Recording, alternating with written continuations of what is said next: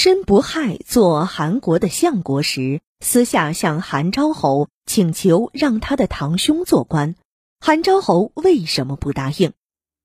在我国古代很长的一段时间里，统治者选拔人才时并没有非常规范的标准，经常是凭统治者及其宠信臣子的意愿用人。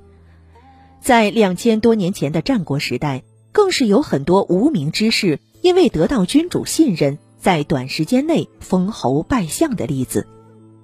这些人中，有的确实才学出众，也有的只会迎合君主的意图，但最终都得到了重用。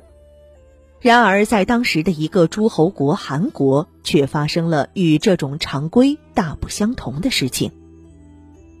韩国是战国时七个大国中最弱的一国，经常受到其他强国的攻击。国君韩昭侯为了改变局面，任用了一个叫申不害的人做相国。申不害在韩国为相十五年，把全部才能都用在了治国上，取得了韩昭侯的信任。经过这君臣二人的努力，韩国的国力渐渐有了起色。其他强国也不敢来侵犯了。可以说，申不害是韩国强大的头号功臣。后来有一天，申不害想为他的堂兄要一个官职，韩昭侯却不答应，申不害感到很不高兴。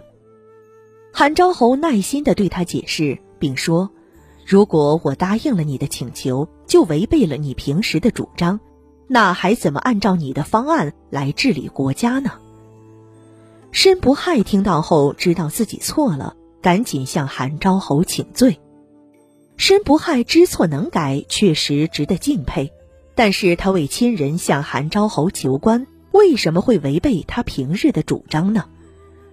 原来申不害是我国战国时期法家学派的一个代表人物，著有《申子》一书。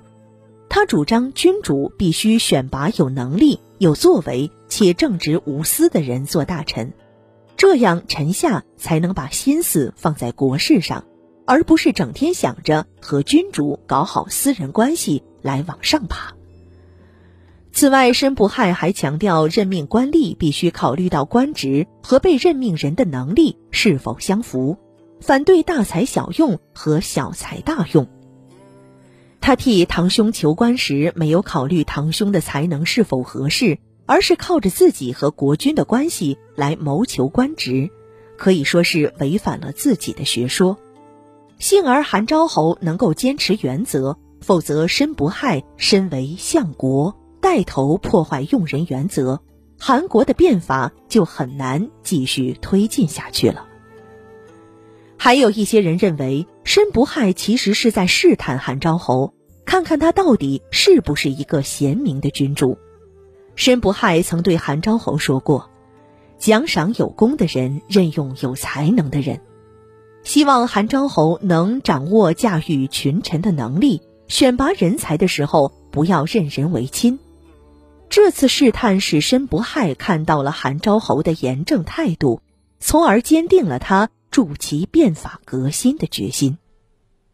您刚才收听的是《人文思想：中华文化十万个为什么》，同名图书由中华书局出版，演播王燕。